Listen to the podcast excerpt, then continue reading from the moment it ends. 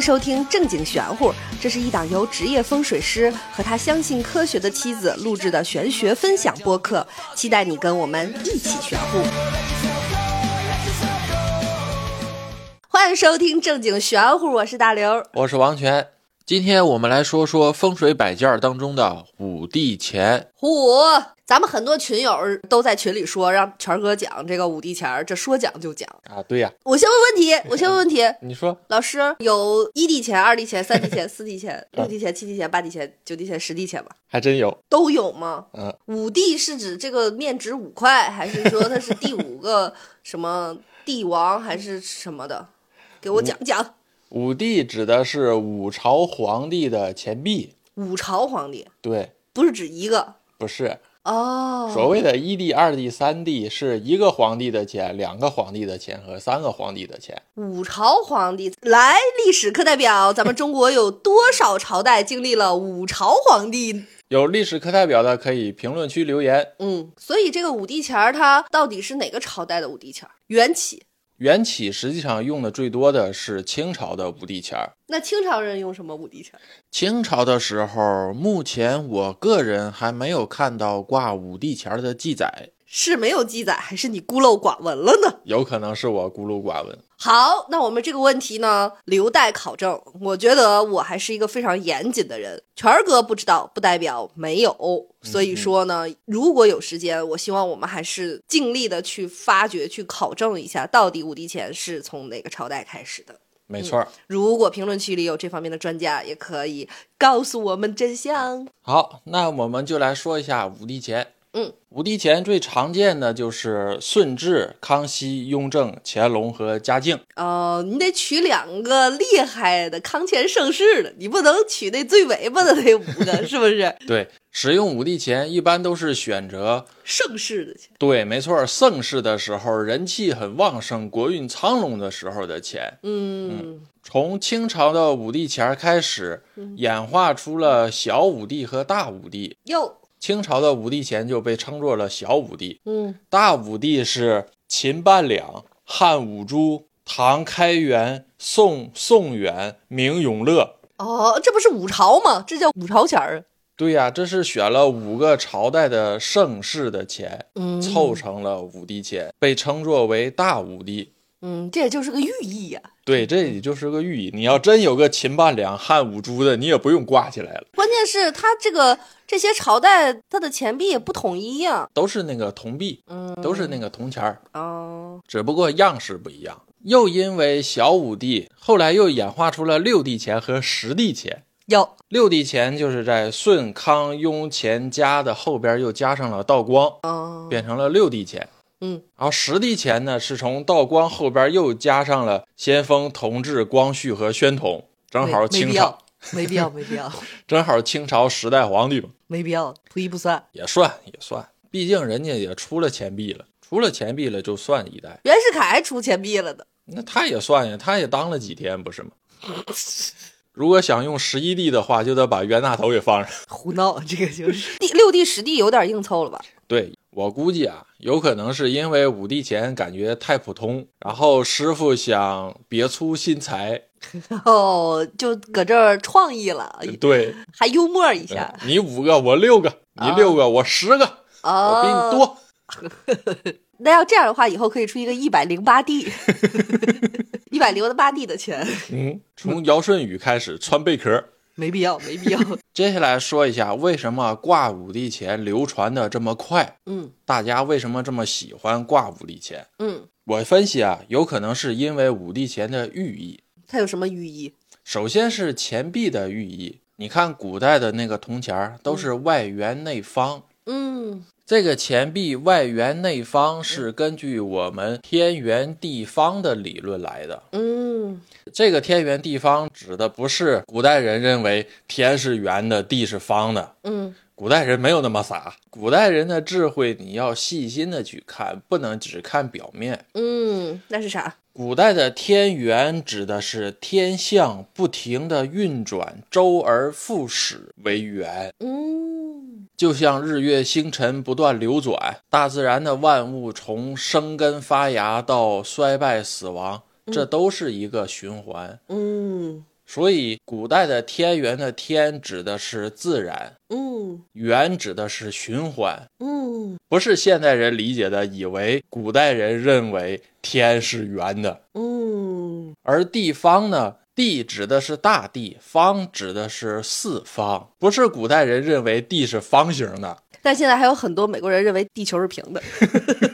那他们应该听听我们的节目。这个四方指的是东南西北，嗯而人呢是居于天地之间，感受世间万物变化，受天道循环的影响。天变则地变，地变则人是受到最大的影响的。嗯，其实这个我这个我理解，这个我可以说，嗯因为其实，在古代人非常早期的人类的心里，其实天反而是有规律的，对天上有星星，然后对嗯天上有太阳、有月亮，然后有九星，就是以前古代人观星。反而你在大地当中，其实你是无序的，你是对没有任何秩序感的。你在大地当中，如如果你不界定了东南西北的方位，你的人在这里面是没有迷的迷的是没有方向感的。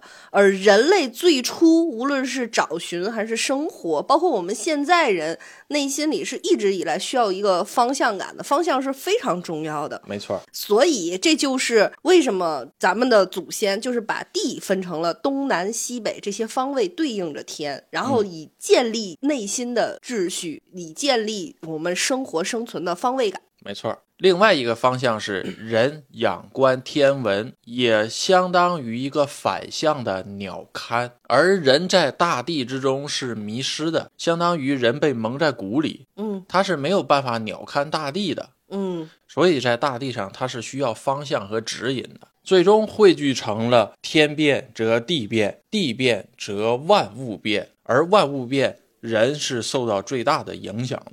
嗯所以，像《道德经》当中说的“人法地，地法天，天法道，道法自然嗯，”，它也是一个逆向的回转。要我我们玄乎现在要讲这么深的东西，要讲道法了吗？咱们还说回这个钱的事儿吧，地五帝钱儿的事儿吧。简单说两句：人受到地理环境的影响，地理受天气变化的影响，天气变化受自然规律的控制，而自然规律是成于宇宙运转的，所以嗯叫成做语，成成功的成。嗯，是成语哦，所以，不管是从人到天，还是从天到人，都是一个循环。嗯说回到五帝钱儿啊，嗯钱币的制造也是涵盖了天圆地方的理论，圆代表着天，嗯而方代表着地。嗯钱流通于人手之间，嗯成于人，嗯这样也是天地人三才。嗯同时，钱对于人也是一个安身立命的东西，那可太重要了。它是另一种的人法地，地法天，天法道，道法自然。这个自然你可以理解成社会自然、社会关系、社会情况。嗯，反正这一大堆呀、就是告诉我们，这个钱呀，它和天地一样 重要。人不能没有钱，我不能，我不能，我不能没有钱。还有一个是外圆内方，实际上也是我们传统的思想。 嗯，外圆代表着人的智慧，比如说做人。做人稍微圆滑点儿，但内心一定要方方正正，有框架，有棱角，对不对？没错，我们心里一定要有底线，要有尺，是吧？要有一个框框，有不能越的界。但是呢，对外呢，也不没必要每天拿那个大尖饺子戳人。 这话是说给我自己听的。 没错，内方代表的就是人自己心里的标准，有评判，有规则，有底线。嗯，而钱这个东西是最容易让人迷失的。很多人现在遇到钱的问题，不就是外圆内圆了吗？第二个原因，我分析啊，嗯是人们对帝王的崇拜。从近代以前，人们认为皇帝是上天之子，嗯是天子的象征了。嗯，所以尊崇皇帝相当于尊崇天道，皇阿玛是天子啊，拜皇帝就相当于拜天一样。嗯所以人们见了皇帝都要跪拜，像拜神一样虔诚嘛。嗯嗯。现在我们就是没有这个中间商赚差价，直接拜天就得了 呗。这话我放在古代我就砍头了呗，呃对，仿佛没有九族的样子， 说出这种话来。另外一个跟皇帝有关的是人们对于皇帝这个职位的向往。天下竟然有你这样的额娘，不想让自己的儿子当皇帝。 当皇帝有什么好？先帝被你算计的，差点断子绝孙。自古以来，平民的皇帝非常多，远到舜帝、嗯刘邦、刘备、刘裕，嗯近到朱元璋、努尔哈赤，嗯，这些都是平民皇帝。嗯，所以对于平民来说，他很希望自己的后代能出一个皇帝。就像舜帝小的时候，嗯奶奶为了给他送一张饼，被水淹死了。哎呀呀呀呀呀嗯呀！当舜帝看见奶奶的时候，奶奶的手里头还拿着一张饼，然后舜帝舍不得吃，就把这张饼这给是舍不得吃还是没法吃？舍不得吃。那饼没泡呀。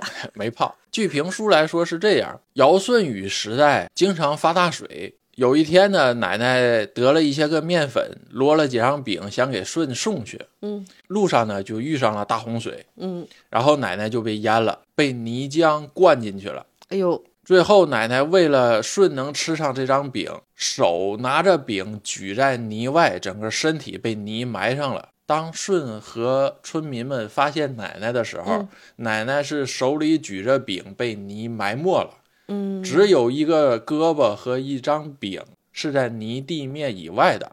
哦，舜帝看见这张饼呢，舍不得吃，就把这张饼放在了奶奶的坟头上。后来舜当了皇帝，嗯人们就效仿舜帝，嗯，给自家的坟头上也放一张饼，希望自己的后代也能当皇帝。哦再后来演化呢，就不放饼了，改压坟头纸了。哦，所以坟头纸是这么传下来的，哦，你为什么讲这段时候要眼含热泪？听起来很惨呐、没事儿，这段呢属于那个评书哈，来自评书，也没有什么历史考证啊。嗯，对，嗯这段来自评书。说书唱戏劝人方，三条大路走中央，善恶到头终有报，人间正道是沧桑。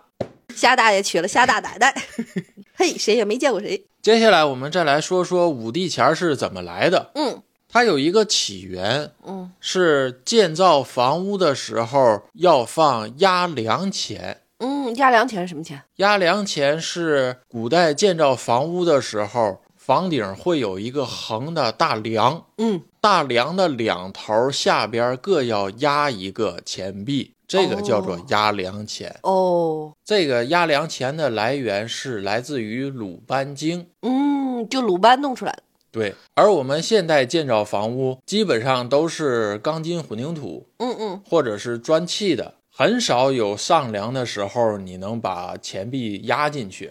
嗯你既然压不进去，那怎么办呢？嗯，我们就用一个变相的方式，我们挂一个钱儿吧，哦，挂哪？挂在墙上，或者是挂在梁上，嗯或者是挂在门上。嗯一般能用到梁的位置都是窗和门、嗯这些个位置，实际上在建造的时候都是需要有框有梁的，要不然它会塌下来。嗯所以，既然建造的时候没有办法压，那我们就挂一个吧。很有可能挂五帝钱儿是这么演化过来的。嗯嗯说到挂钱儿，嗯有些家里建造房屋或者是装修的时候，嗯喜欢把五帝钱儿压在门下边儿。嗯嗯，但是这个压五帝钱儿是有讲究的，不是随便压的。哦，怎么个压法？你像我见过的，有的把五帝钱儿嗯摆成七星的形状，哦，有的把五帝钱儿摆成六星的形状。六星是啥？六星南斗六星呀，哦哦，七星就是北斗七星，我以为六芒 星。流氓星。嗯有的呢是按照金钱卦的方式来摆放的。金钱卦是爻卦的一个理论派系，嗯爻出吉卦、凶卦。有的人会故意的把铜钱儿按照金钱卦的大吉，嗯，按照这种方式把它摞好，摆在门框的下边儿，把它压住。哇塞，咱们中国人真是对生活充满了美好的希望呢。但是我个人来说，嗯不太推崇把五帝钱儿压在门下边儿。为什么？首先是搜集回来的数据，压了五帝钱儿的家里头，嗯，财运不是太好，几乎是没有效果。哦，另外一个是寓意，嗯你就这么想吧。古代的时候，什么人会把钱埋在地里？，古代我不知道，我知道墨西哥的毒枭，他无法处理大量现金，都把现金埋在地里，埋在树林子里，差不多。其实我们古代的时候埋钱也差不多是这个意思，也是很多，比如说山贼啊什么抢来的钱，大量的钱无法处理了就埋了。或者是居家里的钱没有办法处理了，也藏起来埋起来，嗯或者是家里头有危险了，也把钱藏起来埋起来，嗯也或者为了家里头留一点儿过路钱、嗯嗯过桥钱，嗯，这个过桥钱是家里头万一家道中落，一点钱都没有了，嗯至少家里有点压箱底儿的钱嗯是藏在地里头，别人发现不了。我落了难了，没钱了，可以把这个钱挖出来，过个河，过个路。哦，所以这个埋起来的钱，寓意上实际上不是那么好。嗯，都得是特别紧急了或落魄了才会用这个钱，对不对？对哦，居家来说，我并不推崇把钱埋在门框下边儿。哦，这个埋钱是局限于居家，像商铺、嗯办公室这一类的无所谓，因为这一类的是流动的财、流动的人，嗯把钱埋在下边儿，它的寓意是进财进钱，但是跟居家是完全是俩码事儿。嗯。那这个五帝钱儿，如果是居家的话，应该放在首饰盒里，然后这样呢，就代表我有闲钱，是不是？可以，就是放在首饰盒里啊，什么鞋柜儿里啊。你既然不能是什么救命应急的钱，那就是放在闲钱的地儿里累，累积的钱、聚集的 钱，放在聚宝盆 里。鱼盆。还有一个挂五帝钱儿的来源是我听来的，嗯是一个传说，说的是挂五帝钱儿是近几十年从香港的风水界流传出来的。 哦，说香港的风水界为了卖东西挣钱，嗯然后给他编造了一些个故事，嗯为了让五帝钱儿更好流传流转。嗯，当然了，这个是我听来的传说，嗯这个没有也办不能法。污蔑人家香港。对，我也是这么想的，嗯，不能什么事儿都往人香港风水界上推。对， 这个只是一个传说啊，就是我听来的，这个不代表个人观点啊。嗯，接下来我们来说一下五帝钱儿的用处。嗯嗯。挂五帝钱儿最大的用处是用来催财旺运的。哦，它不避邪，如果是真正的钱币的话，有可能可以辟邪，真正的钱币是啥？就是不是那个工艺品造的假币，可是五帝钱儿都是工艺品啊，它不有可。真的呀，有拆老房子拆出来的钱币呀、那我问一下，是工艺品五帝钱儿好使，还是咱们现在正在流通的人民币好使？钢镚儿好使，钢镚儿好使。按照万民流转沾染阳气和帝王气来说，嗯，钢镚儿好使，那是钢镚儿好使，还是游戏币好使？钢镚儿好使，那是游戏币好使，还是工艺品五帝钱好使？游戏币好使。哦，真的。对，因为你按照他所说的沾染阳气和帝王气来看，嗯游戏币没有帝王气，对吧？嗯，但是它真的是沾染了万人之手，对呀、而且还都是每一个沾染这个游戏币的人，大部分都很快乐呀。 对呀，当然也有一些就是在游戏戏厅里较劲的 啊，就是当然也沾染了一点点欲望。但总体来说，它整个这些东西代表了什么童真 啊，越想越高兴。那对呀比如说像以前还有就是那种天津的地铁，嗯地铁的那个是那个牌儿牌儿，嗯，就是没有这种电子的地铁卡的时候，天津的地铁和伦敦的地铁是是那种不是不是纸纸票的那种，嗯是那种牌儿牌儿，铜牌儿、不是铜牌儿，塑料圆牌儿。塑料牌儿没用，哦，塑料牌儿没有了。对，塑料牌儿它不能承载气，啊哦它，是个死物。哦，那还是游戏币好使。嗯，对， 相对于游戏币和工艺品的五帝钱儿是游戏币好使，可是现在大部分人真的是买到的都是工对，艺都品，是工艺品，而且有好多的那个某宝上或者是直播上嗯开出来的，嗯，给你看的那种地里刨出来的五帝钱儿或者是铜钱币，嗯几乎都是造假造出来的，嗯是把现在的工艺品泡了酸，然后埋进地里头，过一段时间再抠出来。首先，我觉得这东西一分钱一分货，就你那几十块钱，嗯你就没有办法，不可能买着，因为你要是老的五帝钱儿，那肯定就是文物了呀。对呀，它有年代的时候，那就成了文物了。就是对呀，你文物的那个价值和这个工艺品的价值，它肯定就不一样了嘛。当然，对吧？所嗯以说你几十块钱能在市面上买到的，那就肯定不是真的五帝钱儿，那就是工艺品五帝钱儿。对呀，像我见过的一个直播，他从坛子里掏出一大坨的那个钱币，上面都是大绿锈，嗯，看起来像出土文物一样那。是自己沤出来的。但实际上那个是拿酸泡完了之后再埋起来。他在拆那一坨钱币的时候，很明显的能看出来外边的锈和里边的锈是一样的。嗯真正的钱币氧化是不可能里外一样的。嗯真正的钱币氧化应该是外边的锈多，里边的锈少，甚至于没有锈。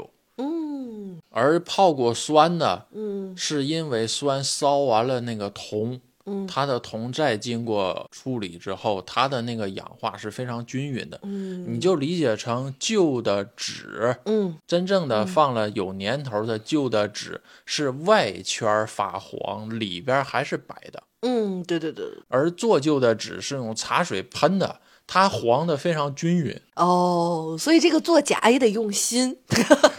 他这不是鼓励大家作假的意思，是要辨别啊，就是你不能一骂就是这个太简单的处理，人家是有渐变的，对不对？对，要有时间的痕迹，你不没能错。对吧？你不能说一下子就、还有一个要说的是，即使是真正的古钱币，嗯，也是分来源的，嗯，像现在我们所说的能镇宅辟邪的这个古钱币，嗯，最好是拆房子拆出来的，嗯或者是家里头放古董放出来的，嗯千万不能是墓里挖出来的。呃，那我问问题，嗯如果这个房子是个凶宅，它拆出来的这个钱币也好用，也好用，对，不凶不凶。哦压梁钱跟房子没关系，哦，钱是钱，房子是房子，对嗯这会儿有因为压梁钱的钱币它并没有沾染到阴气，它也没有随着尸体下葬，它也嗯不是在墓里挖出来的。 明白了，而墓里挖出来的那个钱币，嗯你可以理解成阴钱儿，嗯它是一个陪葬品，嗯，有的甚至是压口钱，就尸体里嘴里含的那个，嗯它上面沾染的气就不是阳气，而是阴气了，嗯所以这一类的钱就不能用来镇宅辟邪。主要也不卫生啊，这都是细菌， 都是病毒，感觉太吓人了。我记得我爸爸跟我说，他小的时候满山跑的时候，嗯，在山上经常能捡到这些个古钱儿，甚至于我小的时候也零星的见过一些，嗯但是现在就都没有了。嗯这里头要提醒大家的是，镇宅避凶买到的这个钱币一定不要是墓里挖出来的，嗯，甚至于工艺品和墓里挖出来的相比，可以选工艺品，但是不要选墓里挖出来的。嗯嗯嗯五帝钱儿的第二个作用是避凶挡煞。嗯，第一个作用是催财旺运，第二个是避凶挡煞。嗯，对，五帝钱儿避凶挡煞的原因，也是因为代表着帝王气和五帝钱儿上面沾染着阳气，嗯用帝王气来挡煞，嗯用阳气和帝王气的正能量来辟邪，嗯同时也可以用这个来镇宅，嗯因为它有帝王气和阳气嘛。嗯镇宅目的也是为了挡凶辟邪嘛，嗯嗯嗯，但总体来说不如游戏币好使。工艺品还是不如游戏币好使。但工艺品如果开光了呢？开光了，实际上它用的并不是五帝钱儿上的阳气和帝王气，因为它上面没有。嗯，开光实际上用的是五帝钱儿铜制的那个金气，哦，五行属金的金气是气运的气，不是器皿的器，用的是铜的那个金气，因为五行属金的金气代表着肃杀，嗯嗯严肃的肃，嗯，杀气的肃杀。嗯，，对，开光的五帝钱儿，它的作用是这个。哦，还有五帝钱儿的用处，比如用来补缺角、嗯避穿堂煞、嗯避厨房的火神煞、卫生间的浊煞、马桶冲门、卫生间门冲卧室、嗯厨房门冲卧室。哦，五帝钱儿的作用几乎涵盖了风水挡煞的大部分情况，哦，所以五帝钱儿又被称为万金油。哦，不管干什么，只要是有煞或者是需要避一避的，又不知道应该放什么摆什么的，都挂到五帝钱儿上面。哦， 管它好使不好使的呢，是吧？对那你爱用五帝钱儿吗？我个人实际上不推崇和不喜欢用五帝钱儿，你给人家之前看房子那些里用五帝钱儿，用过。但嗯是对于我自己来说，我个人对于五帝钱儿的态度是非必要不使用。哦，那你说以前好多人地方有一个习俗，就是从那个墓地回来要卖火盆儿，嗯送完葬之后回来，那直接卖五帝钱儿不就完了？这玩意儿还不用撩裤子，不危 险。按照体量上来说，还是卖火盆儿好用。哦，是真好用吗？卖火盆儿的意义是，活人去了墓地，有可能会带回来邪秽，或者是沾染阴气，嗯也有可能气运低的人会直接把鬼带回来。嗯火呢是属阳的，嗯，阳火破万邪嘛，哦，所以卖个火盆儿，目的是为了阻挡和驱除阴气和邪秽。我自己不喜欢用五帝钱儿的原因，第一个是因为五帝钱儿样样通，样样松。嗯，非常像我的兴趣爱好。我个人认为啊，五帝钱儿它既然什么都能用，嗯，那就说明它的属性倾向不明确。没错儿，各个属性值都不够，所以才可以适用于各个情况。嗯，广而不专。对，嗯就像有的卖假药的说包治百病， 包治百病就几乎等于什么病都不治。主要就是得买包儿，而能治百病的药，除了仙丹就是毒药。这给你送走了，你就没对地儿了。再有一个我不喜欢用五帝钱儿的，是因为五帝钱儿的特性，就是嗯我们刚才说的，五帝钱儿有帝王气，以及五帝钱儿上面有阳气，嗯第一个，目前市面上流传的五帝钱儿几乎都是工艺品，嗯它都不是真的五帝钱儿。嗯那既然它不是真的五帝钱儿，它哪儿来的帝王气？它是一个假币呀、嗯嗯嗯，还有就是因为它是个假币，所以它没有经过万人之手啊，它没有沾染过阳气啊，嗯它只是一个铜制的工艺品呢、嗯既然这样的话，它就没有办法达到镇宅辟邪的作用啊了。明白了。也就是说，大家如果在市面上看到一些像这种五帝钱儿，也不用害怕，它也就是个工艺品了。对呀，有的朋友买一些个东西的时候，店家会赠送五帝钱儿，嗯而这个五帝钱儿到了大家手里的之后，扔也不是，放也不是，怎么处理，心里头还膈应。嗯嗯，对对对，实际上这一类的，如果不想要的话，可以直接扔，因为它就是一个工艺品，跟你扔一张废纸、扔一个垃圾没什么区别。其实，嗯，就是不要对这个五帝钱有过分的心理负担，对，是吧？如果它是个文物的话，你一定要好好收藏起来。没错儿。如果它只是一个买来的工艺品的话，就其实它并没有赋予多大的什么能量和作用，是这意思吧？对，而且这个五帝钱儿，我知道的，就比如说像我偶尔会看见你买的一些风水类的这个东西里，都会送这个东西，比如说罗盘什么的，都都送嘛。对，几乎都送。嗯你说买罗盘的时候，买这些个挂件儿的样品的时候，嗯，一般都会带一些个五帝钱儿进来。但某一些时候开了光了也能用，是这意思吧？开了光了的工艺品的五帝钱儿，嗯，目的是用它上面的金气，嗯，就是刚才说的那个金属哦气明息、白肃杀气。嗯，也就是说，你用五帝钱儿也是用它的这个金气，就对是用不上它真正的什么辟邪的那个什么。阳气，阳是气啊、所谓的帝王王气啊，这阳气些就没是有。哦，那还不及个游戏币好使。单纯从阳气上来说，那不如游戏币好使。明白了。而我用五帝钱儿，纯属是因为开了光之后可以使用的那个肃杀气，嗯，而五帝钱儿是一个形态。明白了。我并不看它上面到底是乾隆还是顺治还是雍正还是道光，嗯，它是一个承载肃杀气的物品，它的明白了样式是一个铜钱币而已，哦，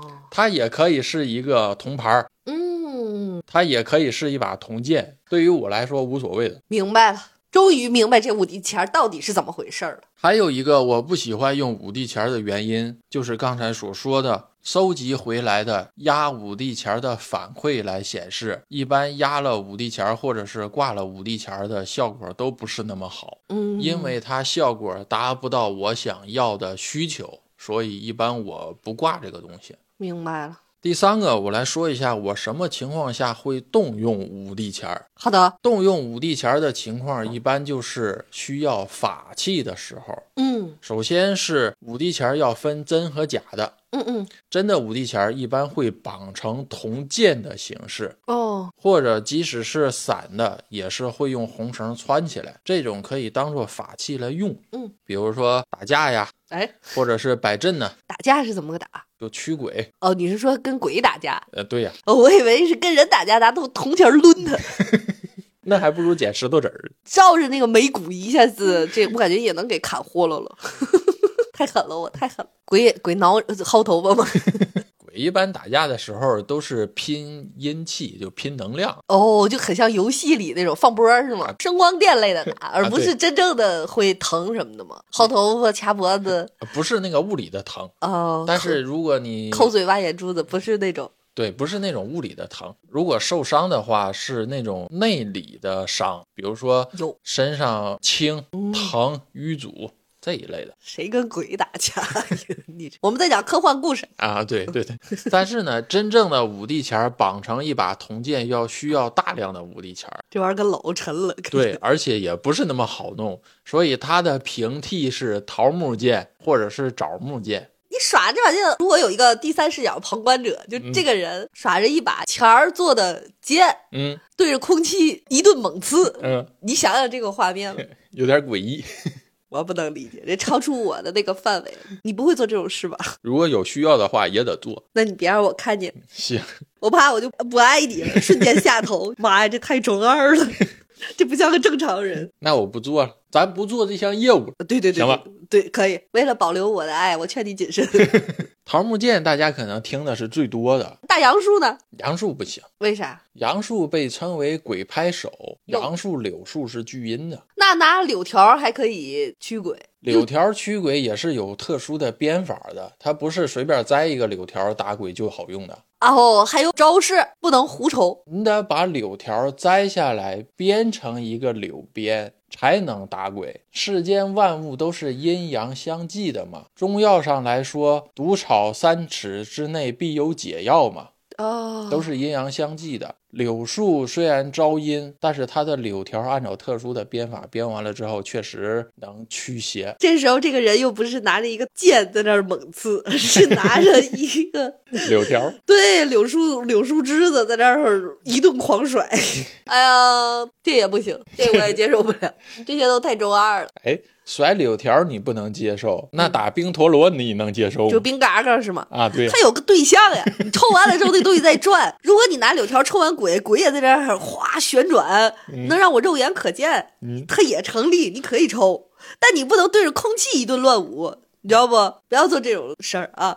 好的。再说一下枣木剑，枣木剑有的人可能听过，但有的人没听过。嗯，你像桃木剑，是因为这个木是属阳的，阳气非常重，所以它能用来驱邪避鬼。嗯，而枣木剑能驱邪避鬼，不是因为枣木上有阳气，嗯，而是因为枣木被称为荆棘之木，哦，因为枣树上都是刺儿，那如果用玫瑰花枝子呢？它都是刺儿，你不知道啊？它也长不成材呀，木材的材，它没有办法做成木剑呢。但是我可以做成一个短的趁手的兵器啊，就把花一摘，那上面可都是刺儿，不仅扎人，还得扎扎自己。玫瑰花那个刺儿可太扎扎了， 那不也伤敌一千，自损八百吗？确实也扎手。 因为枣木是荆棘之木，它是尖刺类的，一打划一身道道，你就理解成古代的那个兵器狼血，嗯，也不知道那个是什么。嗯鬼也是怕这个的。嗯，而且从来没有传说鬼寄居在枣树之下的， 哦，因为怕砸。苹果树也不行呗，掉果子都不行，椰子树下也没见有鬼呀。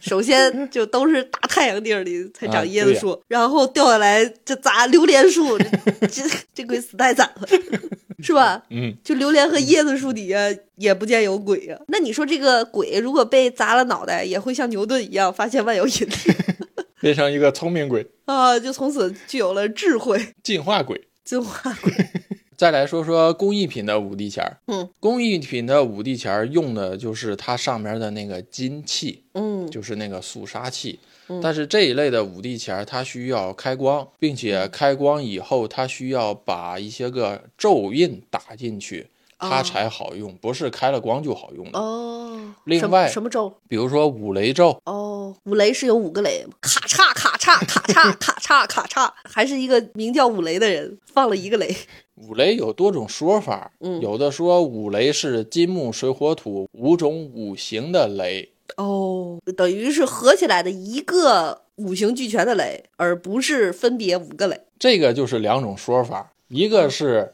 这个五雷具含了五行俱全，嗯另外一种是分出来了。有金雷、木雷、水雷、火雷、土雷，嗯各有各的用处。哦，比如说，有的雷是用来劈妖的，有的雷是用来劈鬼的。水雷的用来炸鱼的。 你说咱们为什么人类需要这么多辟邪的东西？哪有那么多邪呀？啥玩意儿就都辟邪辟邪，哪有这么多邪？谁是邪呀？ 谁都可以是邪，只要你有了邪念，你就是邪。哦，这个邪实际上并不局限于我们所说的鬼魅，人也可以是邪，嗯，明白了。但是这个人的邪被俗称为小人。哦，明白了，心术不正了就是邪了呗。对呀，不走正道也为邪呀，但这不是谐音梗吗？ 是离了歪斜的斜。那也是邪呀。继续说工艺品的五帝钱儿啊，嗯，五帝钱儿经过了开光打咒之后，就激发出了五帝钱儿上的肃杀激气。发，我就听见了激发，你不能这么前后断句儿吧？激发出哪儿？用这个钱币上的肃杀气去嗯驱邪，或者是用来处理招鬼、嗯鬼催、嗯鬼缠嗯这一类的事儿。嗯嗯，但是对于大家的眼里来看，就是用了五帝钱儿来解决这些问题，明白。但实际上是用的五帝钱儿的肃杀气。嗯，五帝钱儿只是一个形式，明白了。我如果挂一个铜牌牌、铜剑剑也行，也好用。嗯，但是因为铜牌牌太大，铜剑挂身上危险，嗯，万一摔了、磕了、碰了，容易扎到自己。明白了。而五帝钱外边是圆的，它不会伤人。嗯嗯，而嗯它且小，好藏。对，所以五帝钱只是一个形式和形态。。明白了，我感觉刚才这这几句才是这一期的重点，前面都是用来催眠。近期我听到有人反映咱们播客特别好 睡，因为你讲太深了，很多人理解起来还是有一些费劲。虽然我极力的问问题和插科打诨，还是无法消除你对大家这个平调语言的催眠的侵袭对，有的人说我说话像念的，他说像念稿，我觉得他日常就是这么说话 呀，念稿背不住还能快点儿顺溜点儿。对，念稿有可能还会抑扬顿挫一点。最后一个说一下风水阵法上使用的五帝钱儿。嗯，第一个，它方便；嗯第二个，因为五帝钱儿涉及的项目又多，它又容易携带，也容易摆放，也容易隐藏。嗯但是要说的是，风水上挂五帝钱儿不是随便放的。嗯有的家里头卫生间门冲床，嗯，他把卫生间里挂上了五帝钱儿。哎呦，这是不对的吗？你想啊，五帝钱儿同治五行属金，嗯，卫生间五行属水，气属浊，嗯治病导致的治。嗯把一个金气的东西放在水的环境里，嗯以金生水，那你到底是生它的浊水还是克它的浊水？哦，那应该放什么？如果是要画卫生间的水浊气，那要么应该放一个土质的东西，以土克水；嗯要么是要放一个五行属木的东西，以水生木；泄水气，要么泄水气降低，要么克制它压制。明白了。嗯你不能放一个五帝钱儿金器的东西进去，而且你这么挂的话，五帝钱儿的体量又不够，你又是一个工艺品，它挂上了之后，唯一的效果是你自己心里舒服了。嗯，但一般情况下自己心里舒服了，不就是舒服了吗？但是如果真正的卫生间冲床、冲门、冲卧室的话，有影响的话，它是没有办法解决的， 明白了。它真正的影响依然存在。嗯还有的是美观，嗯有的家里头装修非常的现代科技，好看，挂了一个五帝钱儿，非常的扎眼。对，所以家里不要乱挂五帝钱儿。还有的是挂在门框上，有的门对门也挂了五帝钱儿。嗯挂屋里的还好，只有你自己能看见；嗯，但是挂外边儿的，挂外边的话，邻居看了心里实际上非常的膈应。扫楼的大妈应该给你摘 走。哎，说到门外挂五帝钱儿，嗯我还见过把门外嗯，入户门外边儿在门框上面儿修了一个台儿，哟，然后在台儿上放了神像，又放了供桌，放了香炉。对大门可爱。不知道，但有可能他是为了避什么，然后把神像挂上。我还有图，网上好像这也是有不这是个图。这是不是不能呀？这个，就外边看起来非常的诡异。对呀、这是个啥家庭啊？ 但是说实话哈，就是我能理解，就是你这个风水风水从业者，你这个职业的风水师，你对看到这些现象的时候，肯定会觉得，哎呀，好荒谬呀，或者是这些是不对的、错的。嗯但是我跟你讲，其实是因为大家根本不知道正确的方法没是错什么，然后他的心里只是一个单纯的愿望，就是保佑我的家人对平安，然后呃，希望我能财源广进，就嗯基本上就只有这两个想法。他也不是说要害别人，或者是膈应别人，让别人心里产生不嗯对不不不是，有可能他自己心里都不是。只是我觉得是他单纯的愿望加上不知道怎么弄，就跟病急乱投医一样，然后搞出来的这些错误的用没法错，，是吧嗯大？家的期盼实际上就是一个财运好、运势好，保我平安，我健健康康的。对，然后不会去碰上一些有的没的，对嗯吧？没有小人啊，或者是是遇不上这些个鬼怪的事情。我觉对得就是单纯的出发点，嗯也就是这个。这个我和全儿哥都是理解的。我们对给大家讲这些错误案例呢，不是说并的不是有嘲笑的意思。呃嗯对，不是以专业的身份来笑话大家，只是给大家讲一讲，就是大家急中生乱会容易去弄错，反而适得其反。这对嗯也是做播客的目的，就是告诉大家，有的东西它要么就没用，要么就是有不用好，但看不能这么用。嗯对从我们的实践和理论体系里，就全哥收到的这个，比如说就跟概率也好，数据嗯的反馈也好，那可能就是这样是没用的，然后甚至于有可能会适得其反。也有的是摆放理念和形式不同，嗯，有的从业者就喜欢把东西摆在明面上。对呀、我嗯摆都摆了，我得让客户看见花钱了呀，都摆在平面上。我觉得这个看个人理解，嗯因为我确实也遇到过，比如说人家那个方法摆在明面上，或者是挂在门口，嗯他又心里舒服，他又觉得有用，那他就可以这么弄。对，一切都以你内心感受为主，一切都以客户需求为主，在客户需求的基础上，嗯，根据客户的需求，我可以接受摆在明面上，还是我这个家里的情况不允许我摆在明面上，嗯，我们把它藏起来。但是藏起来也好，摆在明面上也好，要保证效果不能打折。嗯，对，一这切是还是最以主效果为主。对，所以全哥今天给大家讲的五帝钱儿呢，前面还有一些历史啊啥的，然后大家如果觉得枯燥，那个我们也理解。但是这些东西吧，它本来就是离我们的生活非常远，说远不远，说近又不近的，对吧？因为毕竟这些知识你也无好多都无从考证，确实是很远，对对吧？听不明白的就当听个乐呵。嗯、如果有更专业的人士或者是考古啊、历史方面的专家的话，也可以给我们留言，大家就是互相交流学习。感兴趣的朋友加小助手进群，然后我们一起多探讨、多讨论。五帝钱儿呢，总结一下宗旨就是不要神话五帝钱儿，对，然后也不用害怕五帝钱儿。没错儿，嗯，另外一个用处呢，可能就是专业的风水师用来使用它的金器，然后用来去做一些小小的手脚啊。嗯对基本上就是这个意思啊。希望这期能给大家对五帝钱儿的问题答疑解惑了。嗯大家还有什么想听的，可以评论区留言，或者是加小助手进群告诉我们啊，我们尽量能说的就都给大家说一说。对，那今天这期节目就到这儿，拜拜。拜拜。